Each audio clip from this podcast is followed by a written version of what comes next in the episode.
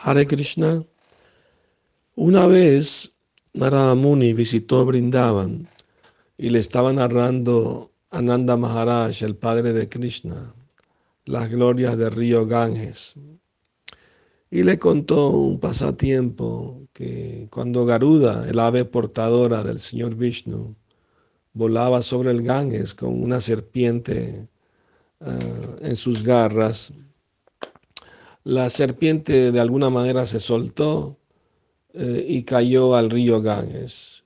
Y al tocar el agua del Ganges abandonó su, su cuerpo y tomó un cuerpo espiritual y se fue a Vaikunta, a la morada eterna del Señor.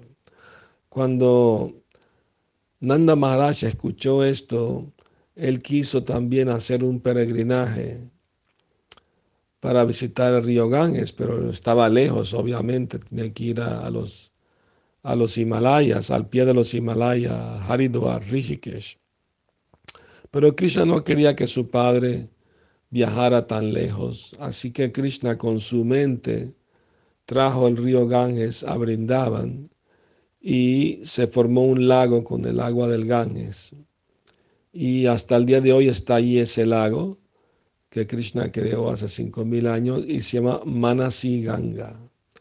Eh, quiere decir el, el, el río Ganges que fue traído con la mente de Krishna. Mañana les cuento más pasatiempo de este lago. Hare Krishna.